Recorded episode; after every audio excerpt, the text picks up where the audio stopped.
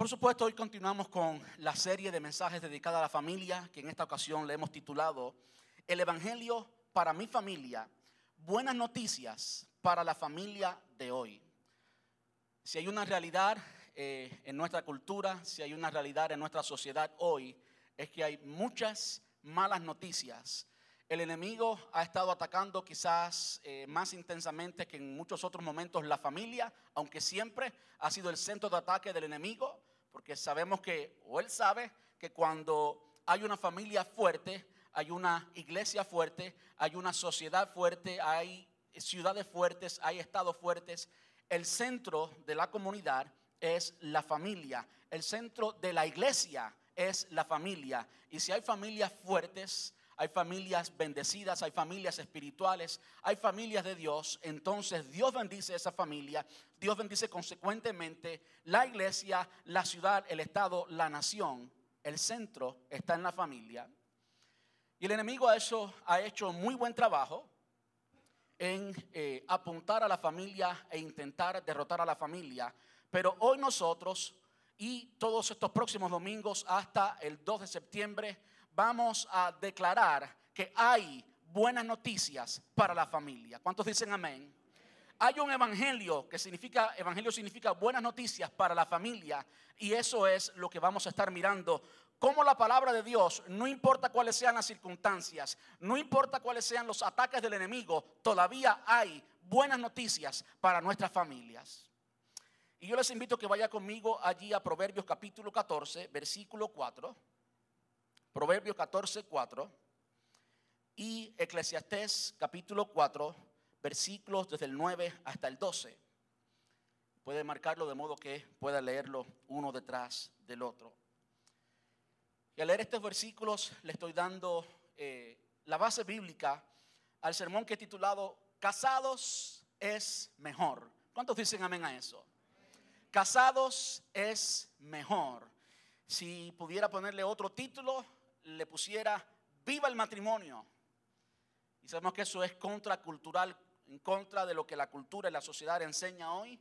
Nosotros somos voceros de lo que Dios nos quiere decir y podemos declarar eso. Viva el matrimonio y podemos decir que sí, casados es mejor, aunque sea quizás más difícil, pero es mejor. Y leemos allí en Proverbios capítulo 14, versículo 4. En la nueva traducción viviente dice, sin bueyes un establo se mantiene limpio y muchos prefieren el establo limpio. Pero se necesita un buey fuerte para una gran cosecha. Repito, sin bueyes un establo se mantiene limpio, pero se necesita, es necesario, no opcional, un buey fuerte para una gran cosecha. En otras palabras, si usted quiere una gran cosecha, si quiere, si quiere comer bien, va a tener que conformarse con el establo sucio, va a tener que lidiar, ya usted sabe con qué, con el excremento del buey. Vamos a Eclesiastés capítulo 4, versículos desde el 9 hasta el 12. Y igualmente estoy leyendo la nueva traducción viviente. Este pasaje lo leímos la semana pasada. Con esto cerramos el sermón de la semana pasada, que hablamos de la cultura. Y dice, es mejor ser dos que uno, porque ambos pueden ayudarse mutuamente a lograr el éxito. La versión Reina Valera dice, porque tienen mejor paga de su trabajo. Versículo 10, si uno cae, el otro puede darle la mano y ayudarle. Pero el que cae y está solo, ese sí que está en problemas. Del mismo modo, si dos personas se recuestan juntas, pueden brindarse calor mutuamente, pero, ¿cómo hace uno solo para entrar en calor? Alguien que está solo puede ser atacado y vencido, pero si son dos, se pueden se ponen de espalda con espalda y vencen. Mejor todavía si son tres, porque una cuerda triple no se corta fácilmente. ¿Qué tal si oramos? Señor, te damos muchas gracias Muchas gracias por darnos la oportunidad de estar aquí hoy, Señor, de poder bendecirte, de poder adorarte. Muchas gracias porque nuestros hijos, los niños, están recibiendo enseñanza. Gracias por el privilegio que nos has dado, Señor, de entrar en tu presencia. Ahora, Padre, nos disponemos a oír tu palabra. Y te rogamos, Señor, que tú nos hables. Te rogamos, Señor, que no sean mis palabras, que no sean mis principios, que yo simplemente sea un vocero, un instrumento, un profeta tuyo en esta tarde, Señor. Que pueda simplemente con fidelidad hablar lo que tu palabra enseña acerca de algo tan importante como la familia, acerca de algo tan importante como el matrimonio. Te invitamos, Señor, a que nos hables. Mira, Señor, cada corazón aquí presente. Mira cada persona que está divorciada, cada persona que está viuda, cada persona que está soltera, cada persona que está casada, cada persona que está en proceso de divorcio, cada persona que está en un proceso de separación. Te rogamos que nos hables hoy y que tu palabra produzca la vida de tu reino en nuestras vidas. En otras palabras, Señor, sometemos nuestra voluntad a ti y hoy reconocemos, Señor, que tú sabes mejor. Hoy reconocemos, Señor, que tu palabra nunca cambia, que tus principios son los correctos y nunca cambian. Y que nosotros reconocemos que tú siempre tienes la razón. Que tu voluntad es siempre buena, agradable y perfecta. Te rogamos que nos hables y que tu palabra caiga en un terreno fértil en cada uno de nuestros corazones. Te rogamos esto en el nombre de tu Hijo amado Jesús y te damos muchas gracias, papá. Gracias, Señor. Amén. amén. ¿Puede tomar asiento? Muchas gracias. Y antes de desarrollar el tema y exponer por qué, por qué hoy con toda la autoridad de la palabra de Dios, con todo el poder del Espíritu Santo, con toda firmeza, a pesar de lo que diga la cultura, a pesar de lo que diga el enemigo, podemos decir con toda certeza una vez más, con todo poder, con toda autoridad, casados es mejor. ¿Por qué podemos decir eso? Vamos a verlo en el sermón de hoy, pero antes de ver por qué podemos decir eso, es necesario eh, aclarar qué es o cuál no es el mensaje que vamos a predicar hoy. Y no es un mensaje a los solteros, divorciados o viudos diciéndole que se casen, que están en desventaja. Yo sé que por supuesto suena contradictorio. Eh, y estoy diciendo esto porque hay un pasaje bíblico, un pasaje específico del apóstol Pablo en que él aconseja literalmente que no se casen. Entonces, antes de entrar al tema, y ver específicamente a quién el Señor le está hablando cuando decimos que es mejor estar casado, vamos a ver la excepción de esa regla y se encuentra allí en 1 Corintios capítulo 7, versículos desde el 7 hasta el 9. El sermón de hoy no es un mensaje a los solteros y a los viudos diciéndole que se casen, que están en desventaja. Sí, y solamente si un sí condicional, están bajo la condición expresada allí en 1 Corintios capítulo 7, versículos desde el 7 hasta el 9. Y el apóstol Pablo es por supuesto quien está escribiendo a estos cristianos que vivían en Corinto y les está expresando esto. Eh, el apóstol Pablo estaba en esta ocasión defendiendo su ministerio como apóstol. Y en su defensa del ministerio como apóstol estaba expresando muchos de los derechos que él tiene y cómo él estaba cediendo esos derechos, incluyendo el derecho al matrimonio, el derecho a estar casado. En este, este es el contexto y lo que Pablo está expresando aquí es precisamente eso. Él está entregando un derecho que él tiene. Primero a los Corintios capítulo 7 versículos del 7 al 9. 1 Corinthians chapter 7 verses 7 through 9. Dice el apóstol Pablo, sin embargo, Quisiera que todos, yo sé que usted está pensando, ¿cómo es que todos? Todos en este caso no significa absolutamente todas las personas. Vamos a ver específicamente a qué segmento él se está refiriendo y es todo lo que están en ese segmento. Sin embargo, quisiera que todos fueran solteros, igual que yo. Pero cada uno tiene su don específico y ese pero pues aclara un poco de la expresión que acaba de, de decir. Es decir, usted sabe que cuando usted dice algo y después le pone un pero, pues está anulando eso de cierta manera. ¿Verdad que sí? Entonces él está diciendo, sin embargo, quisiera que todos, ya vemos que todos es un segmento específico, eh, fueran solteros, igual que yo, pero cada uno tiene su don específico de Dios, unos de una clase y otros de otra. ¿Qué cosa es un don? Un don es un regalo es algo que usted no puede producir, es algo que usted no se puede ganar, es algo que no es producto de su voluntad y su esfuerzo, es simplemente un regalo de Dios. Dios lo hizo así naturalmente. ¿Y a qué se está refiriendo eh, Pablo? Se está refiriendo al don del celibato, se está refiriendo al don de poder contenerse en el área sexual. Y me encanta que los jóvenes están aquí hoy, aunque quizás... Eh, la parte sexual es un poquito fuerte para los jóvenes, pero usted y yo que somos realistas, los padres que somos realistas sabemos que nuestros jóvenes en, en la escuela le enseñan mucho más, mucho más de lo que muchas veces se enseña en la iglesia y se enseña en la casa. Y es, por favor entiéndame, es una gran responsabilidad en el hogar y en la iglesia. Se le debe enseñar también a los jóvenes claramente y abiertamente de todo el tema antes que el enemigo ponga la cizaña tenemos que preparar el corazón, la mente de nuestros hijos y por eso me agrada, de cierto modo, que estén aquí hoy por la responsabilidad que eso implica. Dice el versículo 8, así que les digo a los solteros y a las viudas, y es aquí, precisamente en este lugar, donde Pablo está especificando con quién está hablando. Él está hablando única y exclusivamente con los solteros y las viudas. Y la palabra soltero aquí también incluye los divorciados. La palabra soltero aquí también incluye aquellas personas que, eh, pues, se divorciaron, valga la redundancia, lo he dicho dos veces. Así que les digo a los solteros y a las viudas, es mejor quedarse sin casar, tal como yo, pero si no pueden controlarse, y aquí está la, la excepción a la regla que le estaba poniendo, pero si no pueden controlarse, entonces deberían casarse. Es mejor casarse que arder de pasión. ¿Qué está diciendo el apóstol Pablo? El apóstol Pablo está diciendo, si usted tiene el don del celibato, si usted tiene el don de la continencia, si se puede contener sin apetitos sexuales, si usted no está deseando una pareja, usted puede y debe disfrutar. Escúchenme los solteros, me imagino que haya muchos solteros que no hayan venido hoy porque sabían, yo había eh, ya publicado que el tema del sermón de hoy es casados es mejor.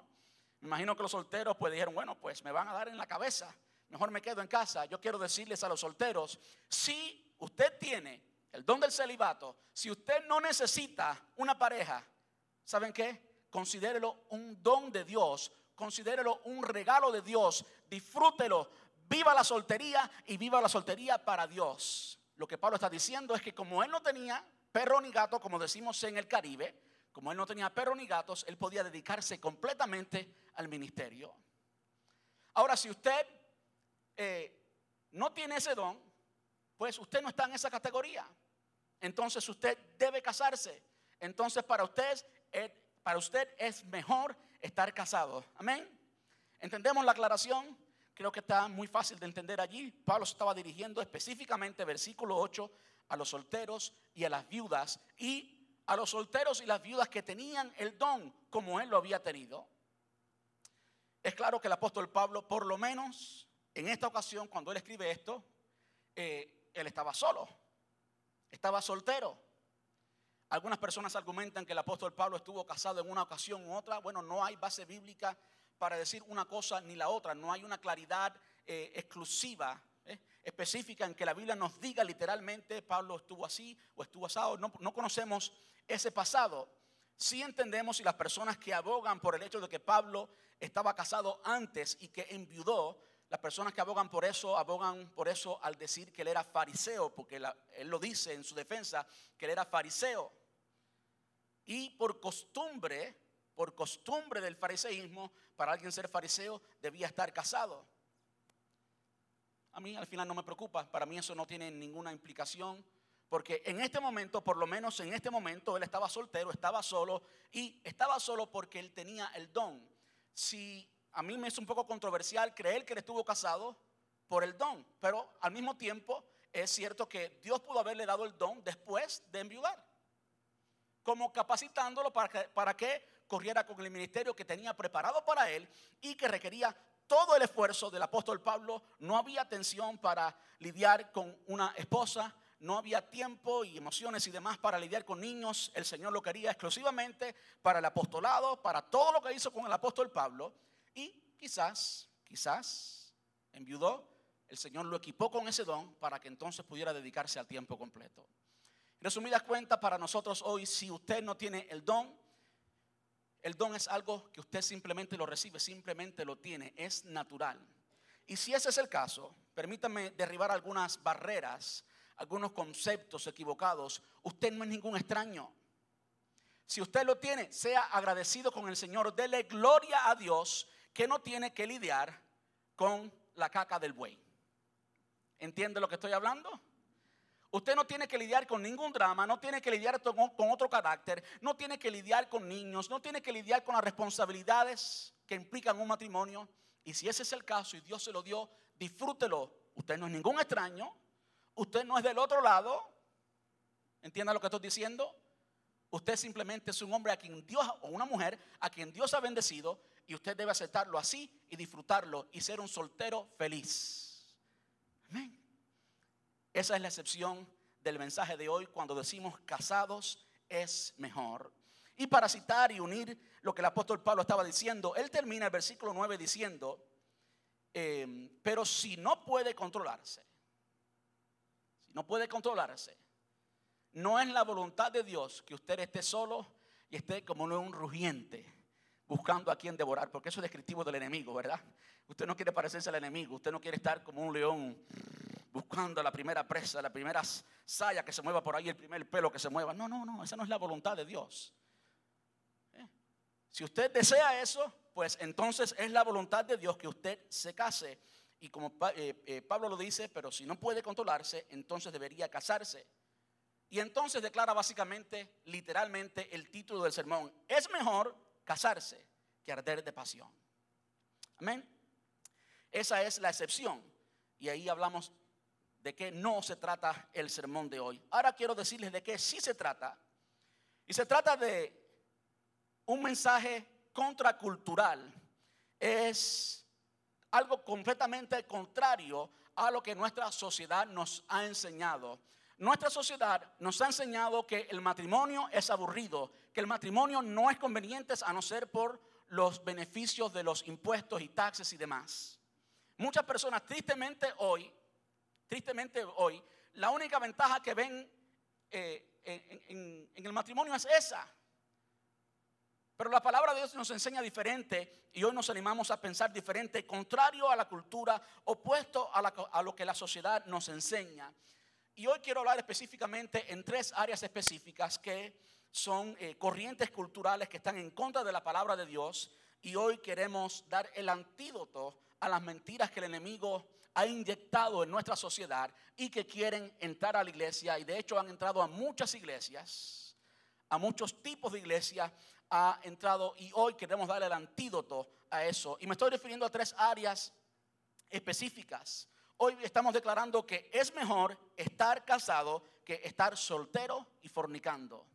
Es mejor estar casado que estar soltero y fornicando. El mundo enseña lo opuesto. El mundo enseña lo contrario. El mundo enseña la libertad de no tener un compromiso y vivir la vida desbocada, vivir la vida loca. Pero nosotros entendemos que Dios es veraz y que la voluntad de Dios siempre es buena, agradable y perfecta. De modo que hoy decimos al mundo, aunque estar casado quizás sea más difícil, es mejor. ¿Cuántos dicen amén?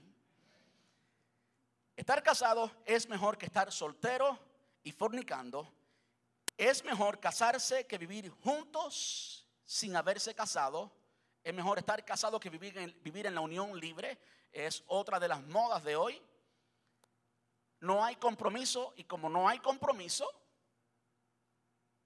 nos conviene ser amigos con beneficios. Ya esa palabra, friends with benefits, es, es una categoría dentro de las relaciones. Somos amigos con beneficios. Eso significa que viven juntos, que tienen relación, que tienen intimidad física, pero que no hay un compromiso expresado legalmente delante de los hombres y delante de Dios, expresado en el matrimonio. Y hoy nosotros nos paramos con toda la autoridad de la palabra para decir a nuestra sociedad que es mejor, aunque no es más fácil, es mejor vivir casado que vivir juntos sin haberse casado.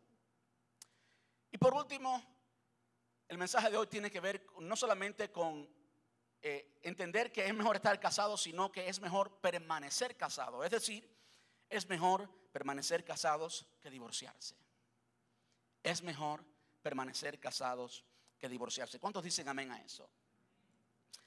Ahora, cuando miramos a los pasajes que vimos inicialmente, el pasaje de Proverbios, sin bueyes, eh, un establo se mantiene limpio, pero se necesita un buey fuerte para una gran cosecha. Ya expliqué brevemente lo que significa el pasaje. Significa que si usted quiere cosecha y es necesario cosecha porque es necesario comer, usted tiene que aceptar las consecuencias de tener un buey.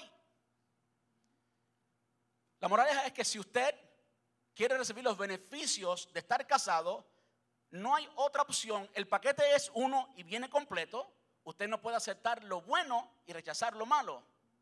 Usted no puede tener los beneficios de estar casado sin estar casado. Amén.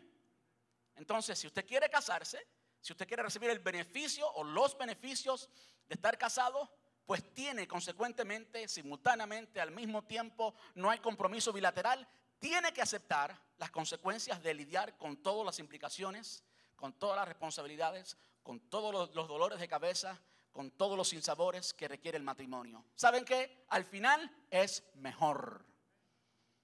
Al final es mejor.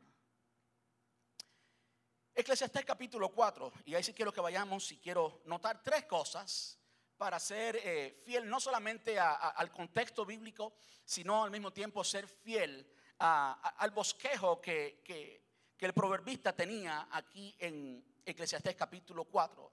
Dice, es mejor, y de nuevo estamos citando básicamente el título del sermón, es mejor ser dos que uno, en otras palabras, estar casado porque ambos pueden ayudarse mutuamente en lograr el éxito.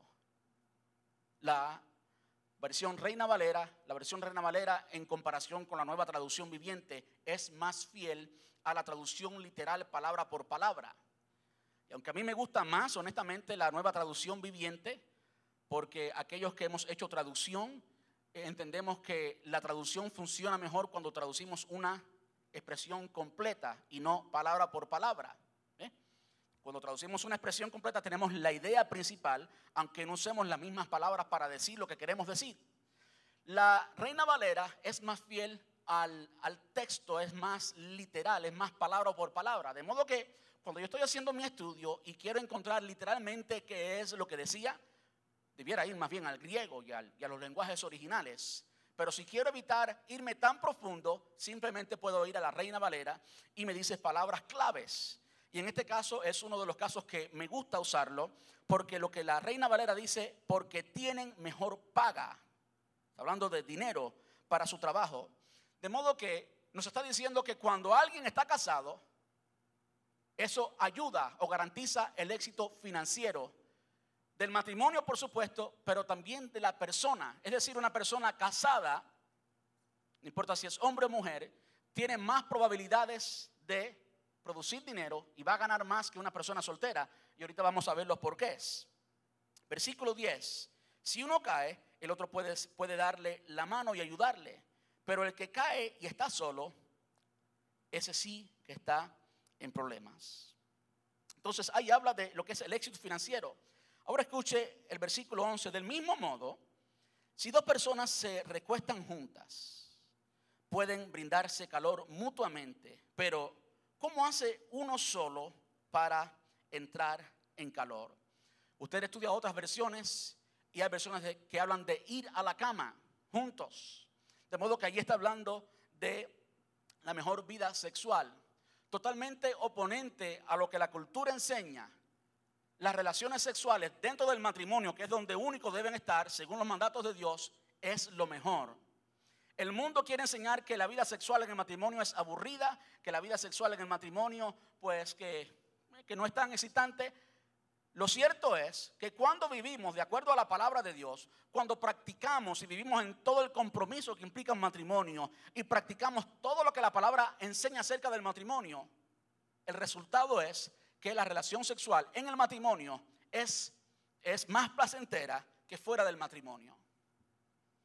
Yo sé que el enemigo de nuevo ha hecho un trabajo excelente en engañar a la humanidad a decir lo opuesto. Y me recuerda las palabras del Señor Jesús en Juan capítulo 10, verso 10, cuando dijo, el ladrón no viene sino para matar, hurtar y destruir. El enemigo es padre de mentira y todo lo que él tiene para alcanzar a las personas que quiere alcanzar es mentira, es mentira. Y él lo único que quiere hacer, al hacerle creer a nuestra sociedad que las relaciones sexuales fuera del matrimonio son mejor, lo que él quiere hacer es destruir la familia. Él quiere destruir la persona.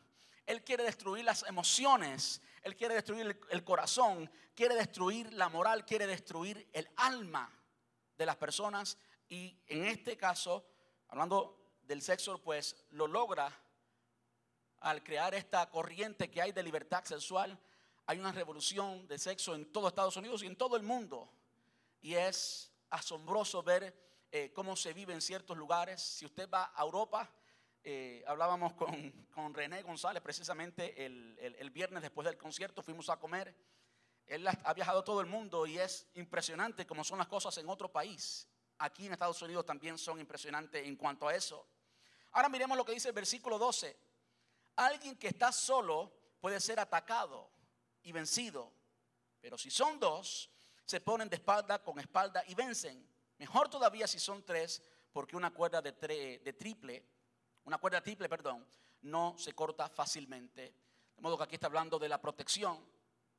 De modo que yo quisiera eh, enfrentar a la luz de la palabra los, los, fenómenos que hay en nuestra sociedad acerca del matrimonio y exponerlos a la luz de este pasaje de Eclesiastés. En otras palabras, quiero examinar cómo estar casado es mejor que estar soltero y fornicando en cuanto a el éxito financiero, en cuanto a la vida sexual y en cuanto a la protección. Quiero eh, examinar estos mismos eh, parámetros, estas mismas categorías estos mismos temas en cuanto a vivir juntos sin haberse casado, la unión libre, versus estar casado. ¿Cuáles son? ¿Por qué el éxito financiero es mejor cuando estamos casados? Porque la vida sexual es mejor cuando estamos casados y porque hay más, hay más protección. Y por último, ver cómo es mejor permanecer casados que divorciarse, cómo es mejor desde el punto de vista financiero, desde el punto de vista de la sexualidad y desde el punto de vista de de, la protección de nosotros mismos como personas. ¿Estamos listos para eso? Lo primero que quisiera que veamos, aunque ya el apóstol Pablo nos dijo algo acerca de lo que es la vida de soltero y los beneficios de estar solteros.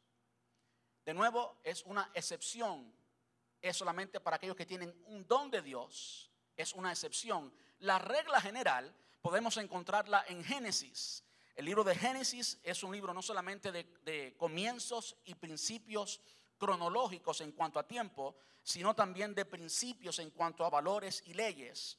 Y si usted va conmigo a Génesis capítulo 2, podemos leer en el versículo 18 que dice, después el Señor dijo, no es bueno que el hombre esté solo. ¿Quién dijo eso? No es bueno que el hombre esté solo. Consecuentemente es mejor estar casados. No es bueno que el hombre esté solo, dijo Dios, haré una ayuda ideal para él. Entonces el Señor Dios formó de la tierra todos los animales salvajes y todas las aves del cielo. Lo puso frente al hombre para ver cómo los llamaría y el hombre escogió un nombre para cada uno de ellos puso nombre a todos los animales domésticos, a todas las aves del cielo y a todos los animales salvajes. Escucha ahora, pero aún no había una ayuda ideal para él. De modo que podemos ver en el principio, en el concepto, en, en el propósito inicial de Dios, en la visión eterna de Dios para el matrimonio, lo que Dios quería para Adán era una ayuda, ayuda de modo que si queremos fiel, si queremos ser fiel al propósito de Dios, al diseño original de Dios, el diseño que no es transformado por todas las otras alteraciones del pecado y de la historia y demás, el diseño de Dios original, ¿cuál es? Que la mujer sea una ayuda. Entonces, mujeres, no quiero entrar mucho en ese tema porque no es el tema de hoy. Debiéramos preguntarnos si nuestra esposa está haciendo ayuda para nosotros y Ustedes esposas pueden examinarse a la luz de la palabra de Dios porque siempre lo que la palabra de Dios enseña es lo mejor, es lo que funciona, es lo que garantiza y lo que está de acuerdo al plan original, de acuerdo al manual. La esposa debe preguntarse, ¿estoy ayudando, no mandando, ayudando a mi esposo a cumplir el propósito de Dios con su vida y con nuestra familia? La pregunta es si estoy ayudando. Esa debe ser una pregunta muy importante que debemos hacernos para asegurarnos que estamos de acuerdo al plan de Dios. Quería decir esto porque es importante que entendamos lo que es matrimonio. Dice el versículo 21, entonces el Señor Dios hizo que el hombre cayera en un profundo sueño. Mientras el hombre dormía, el Señor Dios le sacó una de, las, de, sus costillas y cerró la abertura. Entonces el Señor Dios hizo de la costilla a una mujer y la presentó al hombre. Al fin, exclamó el hombre. Me encanta como lo dice la nueva traducción viviente. Al fin, después de ver tantas vacas, caballos y todo, al fin veo algo que, que me llama la atención. Al fin, exclamó el hombre, esta es hueso de mi hueso y carne de mi carne. Ella será llamada mujer porque fue tomada del hombre. Esto explica por qué el hombre deja a su padre y a su madre y se une a su esposa y los dos se convierten en uno solo. En este pasaje pues Dios eh, instituye el matrimonio. Dios instituye la pareja. Y por supuesto, algunos principios que podemos ver allí, así de, comienzo, mirándolo, mirándolo superficialmente por, por encima, pero están allí. Podemos ver que Dios unió a un hombre y una mujer. Y cuando hablamos de hombre o mujer, si usted tiene órganos de reproducción sexual de hombre, usted es hombre. Y si tiene órganos de reproducción sexual eh, de, de, mujer, pues usted, usted es mujer. ¿Entiende lo que estoy diciendo? La cultura, la sociedad de hoy nos quiere decir que pues usted nació con ciertos órganos, pero se siente diferente, de modo que usted es diferente. La palabra lo identifica bien claramente. Al principio Dios hizo a Adán y de Adán hizo Eva. Ahora, otra cuestión es que hizo Eva, no hizo a Pedro ni Juan, hizo a Eva. Y Eva es una. Dios en el diseño original no hizo a Eva, María y Juana. No, no, fue Eva, una sola. ¿Ok? Ese es el diseño original del Señor. De modo que podemos ver allí que el matrimonio es la unión de un hombre con una mujer. Ese, ese es el diseño de Dios.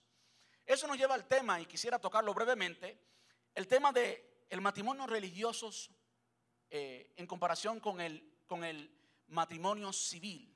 Muchas veces las personas me preguntan, bueno, ¿cuándo una persona está casada? Cuando se casa por la iglesia, cuando se casa religiosamente, cuando se casa civilmente. Bueno, vemos aquí, y si podemos establecer esto como principio, allí por supuesto no había corte, no había ningún documento legal que tuvieran que firmar, de modo que cuando Dios los une, entendemos que ocurrió el matrimonio allí. Hoy en día cuando usted viene a las bodas en una iglesia y se ora por la bendición matrimonial, pues ya usted está casado, aunque no lo esté ante los hombres, ya usted está casado. ¿Ok? Ahora, lo mismo ocurre cuando usted firma los documentos y cuando usted se casa civilmente. No hay otra forma de casarse que delante de Dios. Cuando usted se casa civilmente, usted no está escondido de Dios. Usted está igualmente casado. De modo que aquella, aquel pensamiento de que, de que solamente alguien está legítimamente casado cuando se casa por la iglesia es algo totalmente extrabíblico. La Biblia no nos dice absolutamente nada de eso. El Señor Jesús nunca oficializó una boda, aunque el primer milagro que él hizo, lo hizo en una boda, era simplemente un invitado. Él no estaba allí diciendo, eh, repite después de mí, ahora los declaro marido y mujer. No, él no estaba oficializando la boda. Y nunca vemos a ninguno de los apóstoles oficializar una boda. Cuando yo comencé a pastorear, a mí me, chocó un poquito de eso. Porque pues, personas, pastor, que usted me casa. ¿Y con qué autoridad? Lo cierto es que cuando alguien viene delante del Señor y pide una ceremonia en la iglesia, lo que está recibiendo es simplemente la bendición de Dios sobre eso, sobre su matrimonio. Y, está bien, y vale, por supuesto. Pero honestamente nunca he visto en el Nuevo Testamento que alguien tenga la autoridad para, you usted cuando se casa, se casa delante de Dios y ese matrimonio vale, punto. ¿eh? Ahora, cuando alguien se casa por el estado civil, es igualmente, usted está delante de Dios, ambas cosas son matrimonio. Ahora, existe la pregunta de, ¿qué pasa cuando alguien, qué pasa cuando alguien, pues, se unen y no se casan por lo civil? no van a la iglesia, no hacen ninguna ceremonia, comienzan a vivir juntos, unión libre. Las personas pueden decir, bueno, es que Adán y Eva no tuvieron que firmar ningún papel, el papel no es lo importante, yo entiendo. Pero si el papel no es lo importante, ¿por qué te cuesta tanto firmarlo? Mm. Si el papel no es lo importante, ¿por qué te cuesta tanto firmarlo? Y si tú estás feliz de casarte, ¿cuál es el problema con decirle a todo el mundo que te quieres casar? Yo le quiero decir algo, mujeres. Usted no le dé su cuerpo a ningún hombre que no ponga un anillo en su mano y no le dé una boda y no se case propiamente con usted. No le haga propietaria de todos sus bienes porque no es. Es temor al compromiso, es temor a enfrentar todo lo que implica un matrimonio. No sea boba, no sea bobo si usted eh, está del otro lado de la, de la ecuación. Cásese bien. Si usted vive en un país eh, en que pues tiene leyes y demás, si usted no es del Congo y no vive en una tribu por allá, pues usted debe casarse con, con documentos. Amén. Ahora sí, algunos vienen del Congo y allá pues ah, hay un cacique que los casa o algo así, pues eso fue entonces la boda. ¿Entienden? ¿Qué tal si nos movemos adelante? De modo que entendemos lo que es un matrimonio. Ahora, cada vez que hablemos de matrimonio, cada vez que hablemos de casados en el contexto del sermón de hoy, lo hacemos, lo hacemos desde, desde la perspectiva bíblica. Es decir, cuando hablamos de matrimonio, no estamos hablando de tu matrimonio ni de mi matrimonio como el ejemplo, como el estándar, como el modelo. El modelo de matrimonio, según lo vemos en la palabra de Dios, es el de la palabra de Dios. O el matrimonio que estamos defendiendo es el matrimonio que vive según los principios de la palabra. Amén. ¿Cuáles son esos principios de la palabra? Bueno, hay muchos. Pero si hay un pasaje que los resume es Efesios capítulo 5, versículos desde el 21 hasta el 33. Efesios 5, desde el 21 hasta el 33. Este pasaje, el contexto es eh, la vida en el Espíritu. Y la vida en el Espíritu se puede vivir también en el ámbito familiar, en la casa. Es decir, el esposo y la esposa también deben vivir en el espíritu. La vida en el espíritu es simplemente la vida cristiana. ¿Cómo se debe vivir?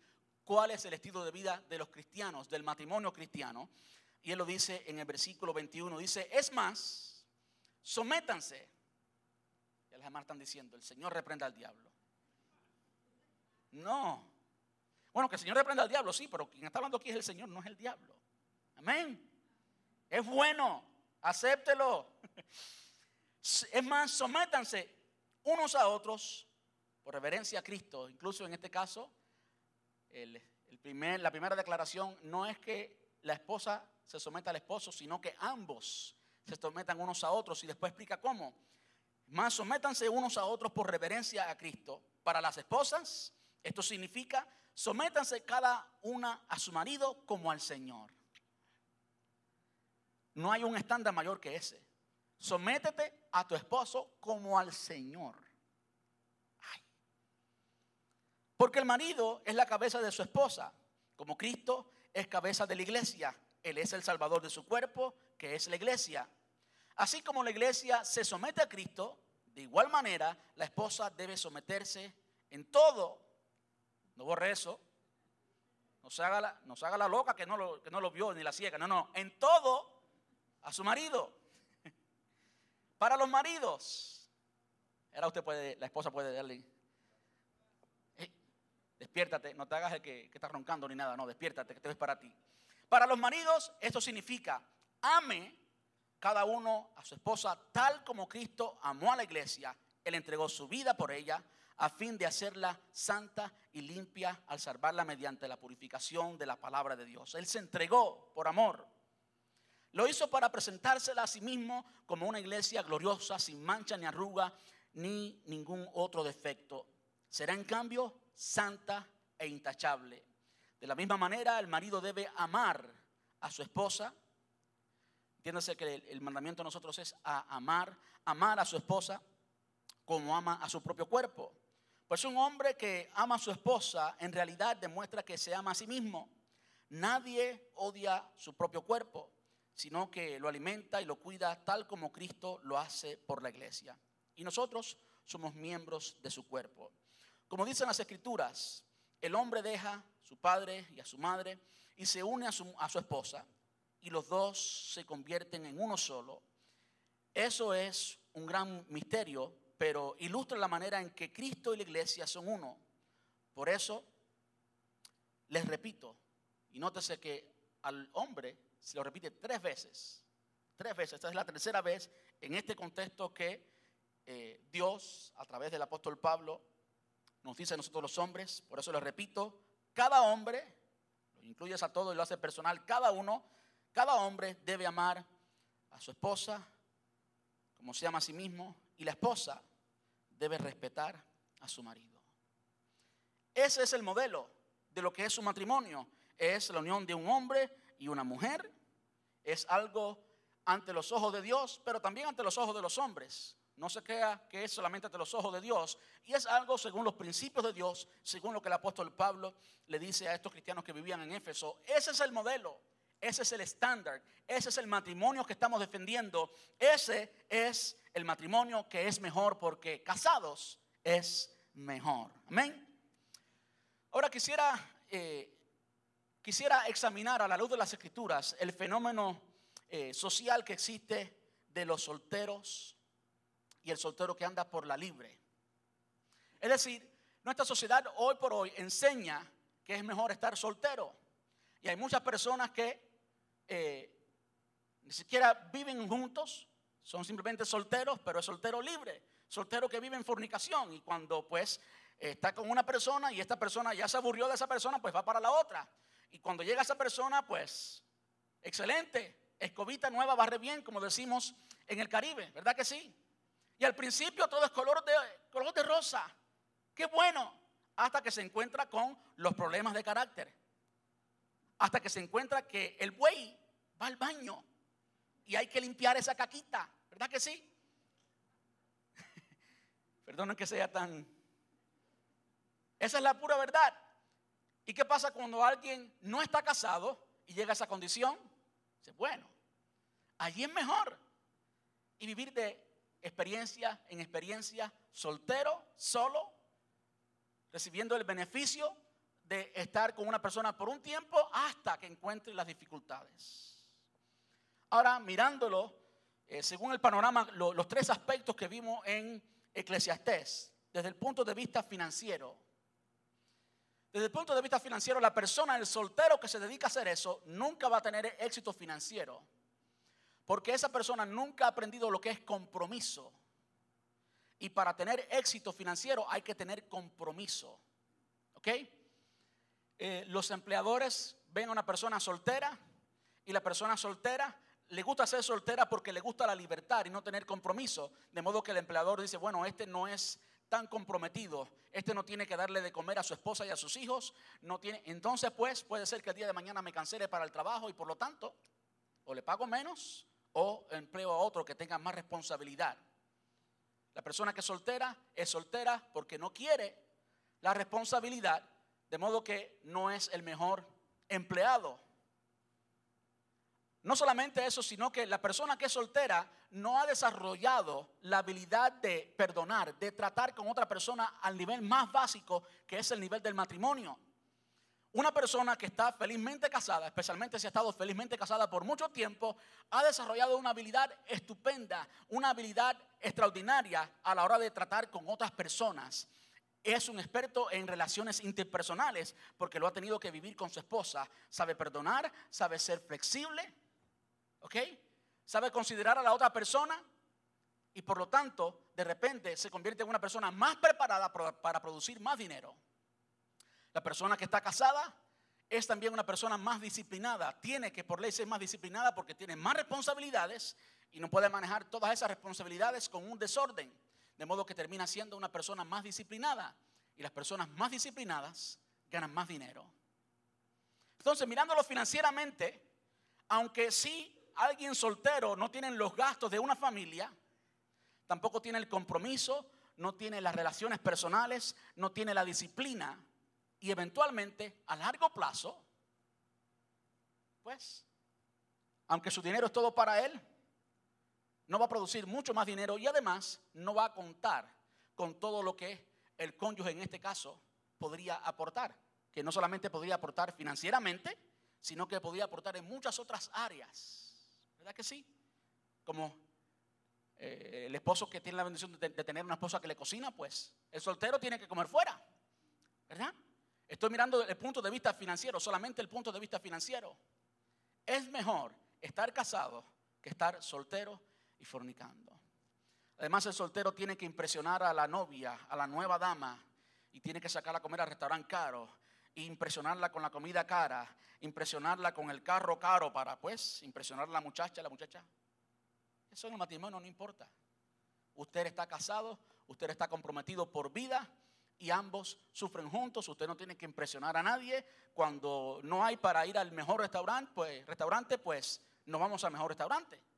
Vamos a uno que cueste menos. Y si hay que ir a McDonald's, vamos a McDonald's. Y si no hay para McDonald's, pues comemos en casa. Como mi esposa me enseñó ayer jugando, vio en Facebook, sabe que Facebook está lleno de cosas muy cómicas. Alguien, pues, que si es pobre, se come un plato de arroz y le tira una foto a un bistec en el celular y lo pone ahí, al lado del, al lado del arroz. Y come su arroz para ilusionarse con la foto del bistec en el celular. Eso hacen los casados, pero no los solteros. Desde el punto de vista de la vida sexual, el mundo nos ha vendido una imagen que la vida sexual del matrimonio es aburrida. Los consejeros sexuales hablan mucho de eso. Dice que usted llega a un restaurante y cuando llega al restaurante ve a dos parejas y hay dos parejas que están muy felices y muy enamoradas y pues usted nota y dice, ah, esos son novios, no están casados. Si de repente ve a dos que están medio aburridos, pues, pues e, esos son los que están casados. De modo que nos han vendido una imagen del matrimonio que es aburrido eh, cuando en realidad no es así. El matrimonio, según los principios de Dios, según los principios de Dios, la, realidad desde el punto de vista de la vida sexual es que la vida sexual dentro del matrimonio, de hecho, es la única forma en que Dios aprueba la relación sexual, por supuesto, dentro del matrimonio, y el matrimonio, como ya lo hemos visto, es donde mejor se puede disfrutar la relación sexual. ¿Por qué? ¿Por qué?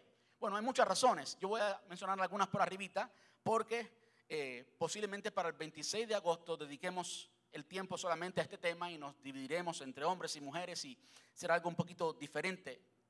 Pero quiero decirle brevemente por qué. El mundo nos vende la imagen de que alguien joven, un muchacho joven, de estos que van al gimnasio y parecen unos, se parecen a The Rock, you know, andan por ahí que parecen, wow, yo me siento mal cada vez que veo esos hombres por ahí. Digo, yo soy un gordito chaparrito que no puedo. Y las personas, el mundo nos ha vendido la imagen de que ese tipo de personas son los que más disfrutan la relación sexual. Que los solteros, en la experiencia de explorar a otra persona, son los que más lo disfrutan. Pero yo quiero decirle algo que quizás el mundo nunca les va a decir. Eh, si usted eh, llegó a su matrimonio y desde el día uno usted es un experto en todas las áreas de la sexualidad, usted es un extraño. Porque nadie se casa y el primer día conoce todos los secretos de su esposa. Conoce desde el primer día qué es lo que le agrada a su esposa en ese ámbito, en el ámbito del coito. Usted no sabe cómo funciona su esposa y usted no sabe ni cómo funciona tú mismo tampoco. Del, otro lado, usted puede aplicar exactamente lo mismo. De modo que el matrimonio en realidad, cuando estamos casados y estamos comprometidos a no importa qué, somos el uno del otro hasta que la muerte nos separe, como la palabra lo enseña, entonces yo tengo la libertad y tengo el tiempo de explorar a mi esposa y que mi esposa me explore a mí, yo conocerla y ella, conocerme. Y de repente yo voy a conocer a mi esposa dentro de esa seguridad que el mundo no ofrece y que usted no puede conseguir en una noche con una persona. Además de eso, la palabra enseña que alguien cuando se une sexualmente con una persona se convierte uno con esa persona. De modo que aquel soltero que vive la promiscuidad sexual está más confundido que una vaca en un cine.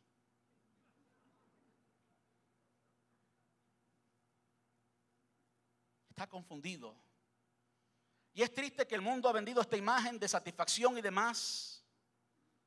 Y lo que pasa con las personas es que están confundidas. no han terminado de conocer a una persona y quieren conocer a otra. Y al final la persona termina confundida y termina eh, destruyéndose a sí mismo porque una persona que ha estado con tantas personas, ¿cómo va a llegar sana y saludable a un matrimonio con quien se pueda comprometer, con el que pueda hacer una familia, con el que pueda disfrutar eh, seguridad? ¿Entienden, hermanos? Por otro lado, no hay nada mejor que estar comprometido. No hay nada mejor que tener la seguridad de que estamos ahí para siempre. Si algo anda mal, pues se puede arreglar.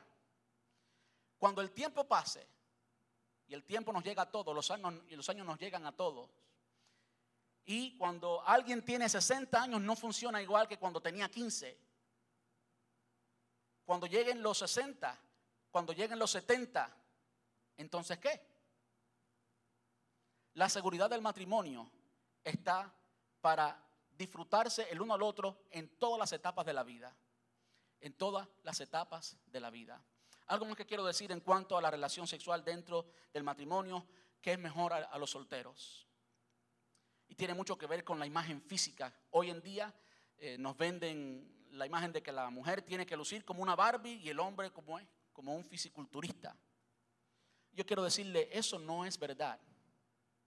No importa eh, como usted luzca, si a las mujeres eh, en, nuestro país, en mi país, por ejemplo, no hay ese problema. Y se lo voy a decir, yo no sé de otra forma de decírselo porque quizás soy, eh, soy extrovertido, soy cubano y hablo, pues, las gorditas son lindas. ¿Quién dice que no? Yo quiero decirle, toda mujer es bella. Usted no tiene que ser una Barbie para que su esposo la anhele. Y usted no tiene que ser un hawk para que su esposa diga, pues ahora sí mi esposo está bien. No. Esa es la imagen que nos han vendido. Mentira del diablo. En el matrimonio se disfruta mejor la relación sexual porque yo no tengo que parecerme a nadie. Yo soy yo y mi esposa es mi esposa y la amo y la deseo como es. Y estoy seguro. Y no tengo que buscar nada en ningún otro lado porque todo lo que tengo lo tengo allí. Amén. ¿Le puede dar un aplauso al Señor? Ahora, en cuanto a la protección, es mejor estar casado que estar soltero y fornicando en cuanto a la protección. Yo misma me pongo a pensar a veces, ¿qué pensará la gente? Cuando alguien ha estado soltero y acabando por 45 años y de repente a los 45 años la persona quiere comprometerse y comenzar a hacer una vida después de tantas experiencias. ¿Qué tipo de vida familiar puede producir una persona así? ¿Y cuáles son los resultados de esa vida? Es decir, a quién va a encontrar, a quién va a encontrar y el tipo de experiencia que va a encontrar en esa pareja. Y qué tipo de familia va a producir después de haber pasado tantas experiencias. ¿Saben qué es triste? Cuando llega la vejez, entonces no se puede disfrutar la vejez y termina uno miserable. El plan de Dios es el plasmado en la palabra de Dios, es que te cases, es que te comprometas y que disfrutes la juventud y que disfrutes también la vejez. Porque no hay nada mejor que estar, ver a dos viejitos enamorados. ¿Verdad que sí que eso es lo más lindo que hay? ¿Verdad que sí? Eso es precioso y es el plan de Dios. Amén. Eh, además de eso, en cuanto a la protección, algo que tenemos que eh, examinar, y algo muy, muy, muy, pero muy importante, es los hijos. Es los hijos. Persona soltera, por supuesto, puede protegerse pero si hay accidentes, si pasan los hijos, los hijos que se crían sin mamá o sin papá, y si se crían viendo a mamá y papá y no viven juntos, ¿cómo es esa relación? Al final los hijos son los que sufren y quizás muchos de nosotros somos, resultado de eso y podemos hablar de eso. El plan de Dios es el que funciona, es perfecto, no le falta nada, es el que mayor produce más éxito financiero, mejor eh, satisfacción sexual y también protección para uno como persona y para toda la familia. En cuanto a la unión libre, mejor estar casado que estar unido libremente, que estar unido sin haberse casado. en cuanto a la unión libre, ¿qué le falta a una persona que ha vivido con otra por algún tiempo para casarse? ¿Qué es lo que le falta? Bueno, quizás yo entiendo que es compromiso lo que le falta, es la decisión. Pero en eso que le falta hay muchas cosas envueltas. La persona que está con otra persona que no ha querido casarse, inevitablemente está la inseguridad. ¿Sí o no? Está la inseguridad de por qué no se quiere casar. ¿Por qué? Y nunca la razón es buena. Nunca la razón es buena. ¿Por qué no se quiere casar? No hay ninguna razón buena para estar unidos y no casados. Eh, sí, unidos y no casados. Desde el punto de vista financiero, pues se cumple exactamente lo mismo que los solteros. Desde el punto de vista de la vida sexual, cambia un poco. Pero le voy a decir en qué no cambia. cambia no cambia en el sentido de que usted, como esa persona, no se ha casado, pues no se ha casado porque quiera la libertad del día que no le guste, decir no. Y buscarse otro, buscarse otra. Entonces, con esa presión, con esa inseguridad, ¿quién está tranquilo? Ese no es el plan de Dios. El plan de Dios es que podamos disfrutar el uno del otro y que podamos decir, como dijo Adán, al fin, esta es hueso de mi hueso y carne de mi carne. Por último, que ya el tiempo ha pasado y no he podido desarrollar todo, es mejor estar casado que divorciado. Mejor desde el punto de vista financiero. Hay hoy en día tantas madres solteras, tanta gente que no puede disfrutar de un bienestar financiero porque al final se divorciaron. También de la vida sexual en cuanto a la protección. En cuanto al divorcio, por cuestión de tiempo quiero adelantar algo. Quiero que vaya conmigo a Malaquías, capítulo 2, versículo 16. Cuando estudiamos la palabra de Dios tenemos que entender exactamente qué es lo que Dios dice. Y hay veces que Dios nos dice algo y tiene mucho que ver con el contexto y es una enseñanza directa a un grupo de personas por ciertas razones. Pero cuando se habla de Dios, cuando se habla de Dios, Dios es inmutable, Dios no cambia. Cuando se nos dice que Dios es de una manera, Dios es así siempre. En el Antiguo Testamento, en el Nuevo Testamento, Dios no cambia, Dios es inmutable. De modo que tenemos que prestarle atención cuando se nos habla del carácter de Dios y no se nos da una receta directa a una situación específica en un momento histórico específico. Y en esta ocasión, Malaquías 2.16, se nos habla de cómo es Dios. Y Dios está hablando y está diciendo, pues yo odio el divorcio, dice el Señor, Dios de Israel. Divórciate de tu esposa es, divorciarse, divórciate de tu esposa es abrumarla de crueldad dice el Señor de los ejércitos celestiales. Por eso guarda tu corazón y no le seas infiel a tu esposa. Lo que quiero decir con esto es lo siguiente, sí hay razones bíblicas por las cuales uno se puede divorciar legalmente, pero Dios odia el divorcio. Dios odia el divorcio. No debemos estar todo el tiempo buscando cuál es la razón para divorciarme y estar deseando que se cumplan esas condiciones para divorciarme, porque Dios odia el divorcio, punto. Ahora, hay dos, dos razones bíblicas por la cual literalmente podemos divorciarnos. Y la primera está en Mateo capítulo 5, versículo 32. Dice, pero yo digo que un hombre que se divorcia de su esposa, a menos, y aquí está la regla, aquí está la excepción, la, razón por la cual se puede divorciar, a menos que ella le haya sido infiel. Y eso, por supuesto, se cumple de la forma viceversa al menos que él haya sido infiel. El hombre que se casa, déjame leerlo de nuevo, pero yo os digo que un hombre que se, que se divorcia de su esposa, a menos que ella le haya sido infiel, hace que ella cometa adulterio. Y el que se casa con, la, con una mujer divorciada también cometa adulterio. Y entramos en otro tema que es el tema del adulterio. Pero sin duda aquí el Señor nos está diciendo que alguien que está casado y el cónyuge le es infiel, tiene toda la autoridad de Dios para divorciarse. Ahora, eso no significa que divorciarse es la mejor opción. Eso no significa que divorciarse es la mejor opción. Sí, la palabra de Dios, dice eso, pero aún así usted debe considerarlo muy seriamente. Usted nunca debe ser divorcio la primera opción, nunca. Mateo capítulo 19, versículo 9, y les digo lo siguiente, el que se divorcia de su esposa y se casa con otra comete adulterio y entra, pues, a menos que la esposa le haya sido infiel. De modo que queda muy claro que si hay infidelidad, usted tiene la autoridad de Dios para divorciarse. Hay otro, otra instancia en la que el divorcio es permitido y está bien delante de Dios. De nuevo, no siempre es lo recomendable.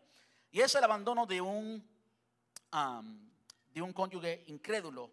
Y está en 1 Corintios capítulo 7, versículo 15. Dice, en cambio, si el esposo o la esposa que no es creyente insiste en irse, en abandonarla, dejen que se vaya. En esos casos, el cónyuge creyente ya no está ligado al otro, porque Dios los ha llamado a ustedes a vivir en paz. De modo que ahí están las dos reglas generales por la cual un cristiano tiene la autoridad de Dios para divorciarse, infidelidad y el abandono de un cónyuge que no es creyente. Eso es lo que la palabra de Dios dice literalmente. Ahora, por supuesto, existen muchas otras preguntas en cuanto al divorcio si alguien se puede divorciar o no, y tienen que, la gran mayoría, o las que tienen más peso, es cuando alguien pues es abusado, un cónyuge es abusado emocional o físicamente, o cuando los hijos son abusados, emocional, física o sexualmente. Eh, allí pues tuviéramos mucho que hablar, aunque no encontramos un pasaje bíblico que nos diga literalmente, como es el caso de la infidelidad y el abandono del cónyuge no creyente, pero son pasajes a considerar y que tenemos que tratar cada uno de una forma independiente. Por supuesto, no es el plan de Dios que usted viva con una persona que le ha abusado todo el tiempo y que usted viva con temor de su vida y que usted viva con una persona que abuse y mucho menos sexualmente a uno de sus hijos. Por supuesto que no es el plan de Dios. Por supuesto que, que no lo es. Ahora, ¿qué Dios nos está diciendo con todo esto? Es mejor estar casado que estar divorciado. Casados es mejor. Casados es mejor. Para hablar un poquito acerca de aquellos casos en que no hay una instrucción literal a divorciarse, como en el caso del abuso, por ejemplo, hay algo que usted puede hacer, que es lo más recomendable, incluso es recomendable para muchos matrimonios cristianos. Usted no tiene que divorciarse, pero separarse puede. Sepárese. Tú tienes que vivir con esa persona. No, se casa, pero no tiene que vivir con esa persona. Y si la persona es incrédula y la persona es un abusador y usted se separa, pues es muy probable que esa persona termine cumpliendo con una de las, otras dos, que la persona lo abandone o que la persona termine siendo el infiel. Y desde ese punto de vista usted tiene toda la autoridad del cielo para entonces, delante de Dios, estar libre de toda conciencia y poder divorciarse, pero es mejor que se separe y no que tome la opción del divorcio como primera instancia. El mundo hoy nos vende muchas cosas que no producen la vida del reino, pero tú y yo, que vivimos en el reino de Dios, tenemos que entender que todo lo que la palabra enseña es lo que funciona. Cuando usted se encuentra debatiendo y creyéndose más sabio que Dios, que sabe más, usted se está engañando a usted mismo. Usted está siendo víctima del enemigo. Y el fin del enemigo es el expresado en Juan 10:10. 10, viene a matar, hurtar y destruir. Si usted quiere experimentar la libertad de Dios, desde el punto de vista financiero, en su vida sexual y en la protección no solamente de su persona, sino de su matrimonio y de su familia, por favor vivamos según los principios de Dios. Es mejor estar casado. Dios quiere que tu matrimonio sea un matrimonio feliz. Y sí, en los próximos sermones vamos a tratar muchas otras áreas del matrimonio, pero queremos comenzar con esta. No acepte todo lo que el mundo diga. No viva según la cultura del mundo, no viva según los principios del mundo. Los principios de Dios son los que funcionan y son los que verdaderamente entregan todo el placer, entregan todo el bienestar que Dios diseñó para ti y para mí. Así nos ponemos en pie?